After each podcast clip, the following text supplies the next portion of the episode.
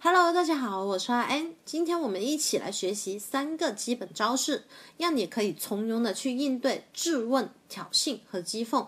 日常生活中呢，我们每个人都有可能会遇到尴尬的时刻，比如说当着很多人的面，有人故意的去取笑你，去为难你，或者是有人当众说了你不愿意提及的一些往事，让你心里面很不舒服。但是，假如你就这样发飙了，对方就会说。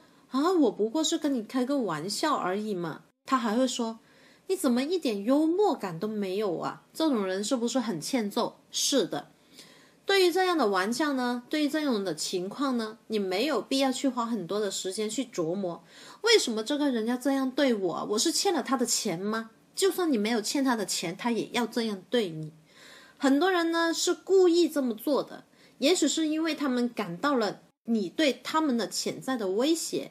又或许是为了报复，在他看来你曾经对他做过的一些不利的事情。那还有一种人呢，就是可能是心里就是憋不住事，却没有想到自己不经意的一些做法呢，会伤害到别人啊。那对于这一种情况呢，应对的方式一般就是两种，一种呢就是消极的抵抗了，要么就被羞得恨不得找个地缝钻进去，要么就情绪爆发大吵一架了。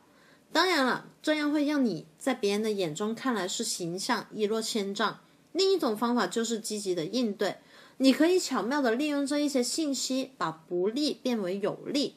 这样呢，不但可以有效的去抵御那一些你不欠他钱，他也要挑衅你的那些人，还能够让自己变得更加的受欢迎。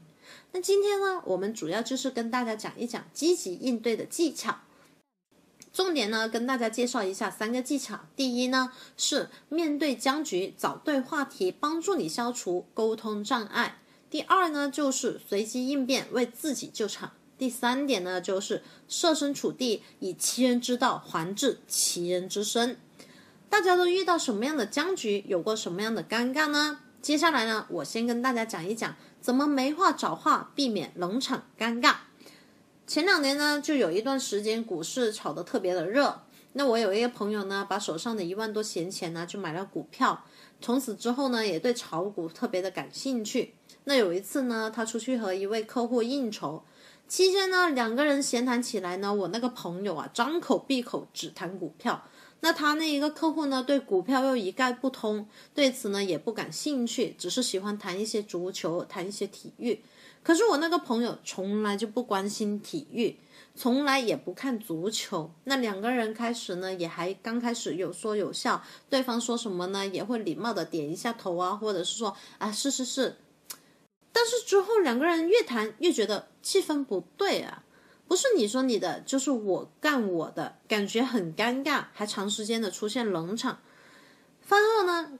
他的客户对这一次的应酬不是特别的满意，认为我那个朋友呢就是缺少了诚意，因此一桩生意就泡汤了。应酬呢说白了就是逢场作戏，这里谈什么怎么谈都是有技巧的。有一些不懂得应酬技巧的人呢，虽然说起话来也是头头是道，但是经常在话题的选择上面呢犯了错误，要么就谈了对方不感兴趣的人和事，要么呢就谈了对方忌讳的人和事。这种都会影响应酬的效果。为了避免冷场呢，所以大家一定要学会选择聊天的话题。一般来说呢，有一些万能的话题呢是可以避免冷场的。比如说对方感兴趣的事啊，衣食住行啊，嗜好啊，娱乐啊，关于对方工作的话题呀，家人啊。家庭啊，气候变化啊，称赞的话啊，旅行啊，或者是一些有价值的话啊，或者是新闻啊，一些时事问题啊，再要么呢，就是一些人生经验啊，人生经历的话啊，这一些大众话题一般都可以聊到，呃，不至于冷场的尴尬的那一种地步。当然了，最好是可以先去了解一下对方，根据对方的一些喜好啊、职业背景啊、性格特点啊、生活或者是工作的圈子等等情况，去选择合适的话题呢，这样就更加的保险啦。知道哪一些话题可以聊，也要清楚哪一些话题不可以聊，要不然呢，自己说错了话得罪了人，还蒙在鼓里。那哪一些话题是可以应该去避免的呢？从你自身来说啊，首先应该避免了你自己完全不了解的事情，不知道的千万不要说，一知半解、似懂非懂、糊里糊涂的说了一顿，这样呢不仅不会给别人带来什么益处，反而呢会给人留下自己很浮夸的坏印象。那如果有人不识相啊，就会对着你所说的一些事去追问你，而你又答不出来，可想而知这有多尴尬了哈。那具体哪一些话题要尽量的避免呢？不要去谈论对方深以为憾的缺点和弱点，也不要去谈论别人的秘密，不要去谈不景气、手头紧之类的话，也不要去谈不健康的事情，千万不要去问女性的年龄、结婚了没有、家庭财产等等一些情况。那从一个人的言谈呢，是可以看得出来他是否具有丰富的内涵以及对生活的热爱的。那可以想知了。当所有的人都围着你的话题聊得很火热的时候啊，自然就避免了一些无话可谈的尴尬了。同时呢，也可以加深你在人们之中心中的印象，这简直就是一举两得啦。那接下来呢，就是要教大家怎么破解话不投机的尴尬了。每个人呢都有不同的脾气和性格，所以呢，在和别人交谈的时候啊，只要看得出对方是哪一种脾性的呢，就可以按照规律应对他。那我们来举个例子看一下，有多少种脾性的人呢？第一种，对方太死板了，连玩笑都不敢开的人。那对于这一种死板的人，就算你很客气的和他打招呼啊，甚至是讲笑话，他也不会做出你所预期的一些反应来的。不知道你有没有遇到过这种人呢？如果你遇到了这一类型的人呢，就确实是要花一些功夫了，仔细观察呢，注意一下他们的一举一动。从他们的言行之中呢，寻找他们真正关心的事情。你可以随便和他们闲聊，天南海北，那一切能想到的话题，你都可以去试探他。只要他们感兴趣了，那就好办了。所以呢，对于这一类人呢，只要你少一撬开他的口，他就会滔滔不绝。对付死板的人呢，这一招是非常有效的，我亲身经历过的哈。第二种人呢，马大哈一个，说的话都不敢相信。对于这种类型的人呢，乍一看好像反应还挺快的哈。那这种人多半是性子比较急，有时候呢，为了表现自己的果断，做出的决定也会显得非常的随便，而且草率。倘若你是遇到了这样的急性子的马大哈，你就需要去细心一点了。最好呢是按部就班的来，把你所要想说的话分成若干段，说完一段之后呢，马上征求他的意见啊，你觉得怎么样呢？没问题了，再继续进行下一步，这样呢才不至于发生错误或者是发生尴尬的情况了。第三种呢，他简直就是个自私鬼，只想着自己的好处。那如果你遇到了这样的人呢，不管你走到哪里啊，真的是，如果你非要和他们打交道的话，那怎么避免和这一类人的话不投机呢？自私的人呢，很多都很重利益，也比较爱贪小便宜。如果你可以嘴上抹点蜜呀，给他一点小恩小惠呀，当他觉得自己得到了好处了的时候呢，他自然就会对你放松了戒备了。那这时候呢，你们就可以轻松的展开话题了。古话都有说了，唯有说话得人心者，人喜之。所以说话之前呢，一定要经过慎密的考虑，这样呢，才能把话说到别人的心坎上，才能确保说话的质量和效果。那我们再来看一下第二个技巧，怎么样用幽默来应对化解尴尬的时刻呢？第一个方法当然就是风趣幽默一把啦。很多人呢都熟悉主持人杨澜吧？一九九二年的时候，他在广州主持节目的时候呢，曾经闹过一次笑话。那报幕结束之后呢，杨澜不小心摔倒在地，这个时候在场的所有观众都为他捏了一把汗，不知道他会怎么收场。但是那时候呢，杨澜很冷静的，他自己爬了起来，对观众说：“真是马有失蹄，人有失足啊！看来演出的台阶也不是那么好下的。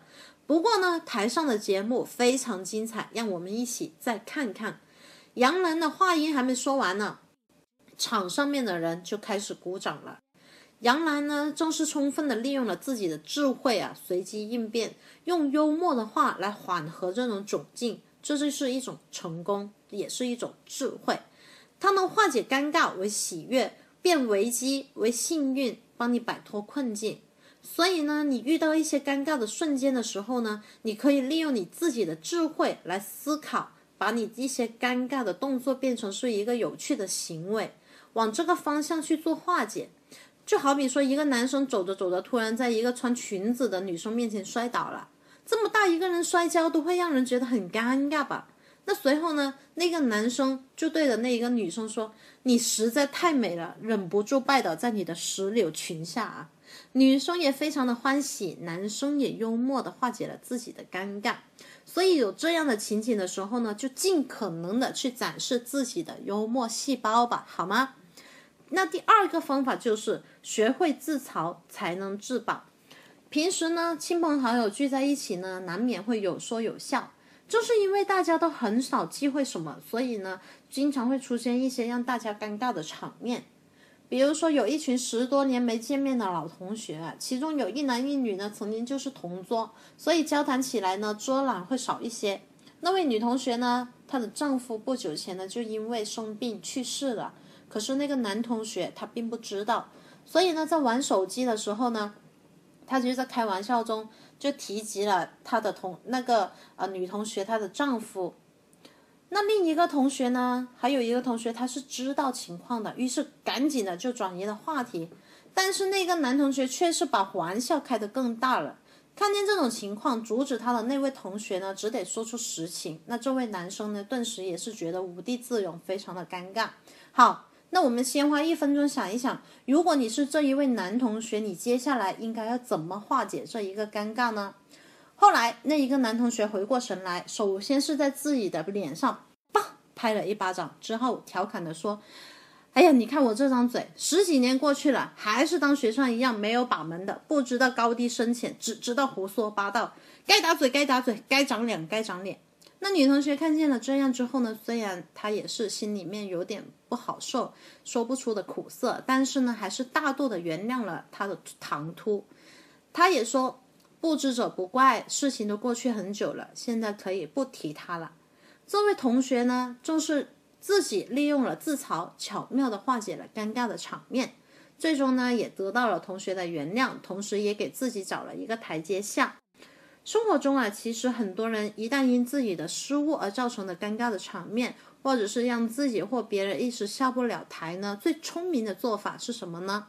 多一些调侃，少一些掩饰；多一些自嘲，少一些自以为是；多一些低姿态，少一些趾高气扬。像上面那一位无意中触及了别人隐痛的同学呢，用调侃自嘲的方式，低调的圆场。便顺势找了一个台阶来下。有一些不知道、不知趣的人，在窘境之下呢，并不能及时的调整自己的思路。那从另一个角度呢，去想着改变眼前的局面，而是将错就错，结果只能有两种：一种是自己越描越黑，一种是僵化了双方的关系。比如说这种情况啊，一个经理他任职于一家广告公司，虽然他的创意很独特、很新颖，经常呢也得到老板的赞赏，但是呢苦于自己没有长了一副好皮囊，经常呢也会成为同事们的茶饭之后的开玩笑的素材。那有一次开会，他果断地否定了一位女同学的女同事的创意，立马遭到了对方的讥笑式的反驳。不要一昧的去否定别人，人人都有自己的缺点，你看看你自己的长相就知道了。在场的人都显得很尴尬。这时候呢，虽然也有人站出来说一些圆场的话，可是经理呢还是忍不住的要发泄自己的愤怒。你以为你自己长得很漂亮吗？肚骨要圆的，也不照照镜子看看。这样你一言我一语的，开会上面的火药味越来越浓了。的确。当着很多人的面被人有意或是无意的伤害，是一件非常没有面子的事情。那这时候呢，维护自己的自尊是应该的，但是要注意说话的方式。如果谁都不服谁，以硬碰硬，最终的结果只能是两败俱伤。所以听之任之，没有丝毫反应，也会让人觉得很窝囊。所以呢，这一位经理的做法呢，是有点不妥。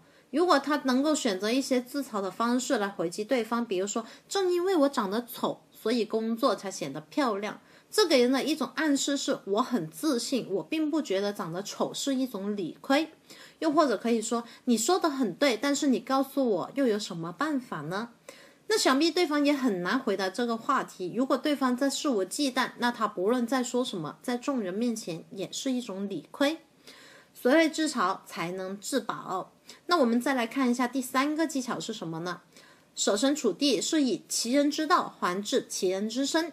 有人挑起事端，企图以巧言戏弄你，陷你于尴尬境地。如果本意恶劣而且过分，你完全可以以其人之道还治其人之身。之前呢，有一个很自以为自以为是的、比较有才学的城里人，遇到一个乡下人，想奚落他一番，于是呢，就对乡里人说：“请问这位老乡，你有几个令尊呢？”乡下人装作不知，反问：“令尊是什么呢？”城里人以为得手，狡黠的一笑：“令尊就是儿子的意思啊。”乡下人不动声色地说：“哦，原来如此。那么，请问您有几个令尊呢？”天哪！城里人没有思想准备，一时间无言以对，气得直翻白眼。乡下人呢，步步紧逼，还表示说很安慰的样子，说：“原来您膝下无子，我倒是有两个儿子，可以过继一个给你当令尊，不知可否？”城里人觉得天哪，偷鸡不成反蚀把米，只好转头就走。乡下人做得有理有节，既给对方上了一堂损人必损己的课，又达到了维护尊严的目的。那么对这样的人呢，其实是不必客气的，必要的时候要学会杀一杀他的威风，让他自食其果，将尴尬不知不觉地转移给对方。这也算是一种不得已的好为之的办法啦。好了，那我们今天的课程呢就讲到这里了。主要呢是讲了三个化解尴尬场景的技巧，我们一起来温习一下。第一，该说和不该说的，化解没有话找话的冷场尴尬。剖析三种类型的人，破解话不投机的，或者怕不投机的尴尬。第二，通过风趣一把呢和自嘲为自己来救场。第三呢，可以用以其人之道还治其人之身的方法替自己解围。希望呢，今天的课程让大家有所收获。欢迎大家呢，也在评论区上面留言。非常感谢大家，我们下节课再见。本资源来自小刀娱乐网三 w 点 xd 零点 com，最新免费资源分享 QQ 群幺五三二二七六。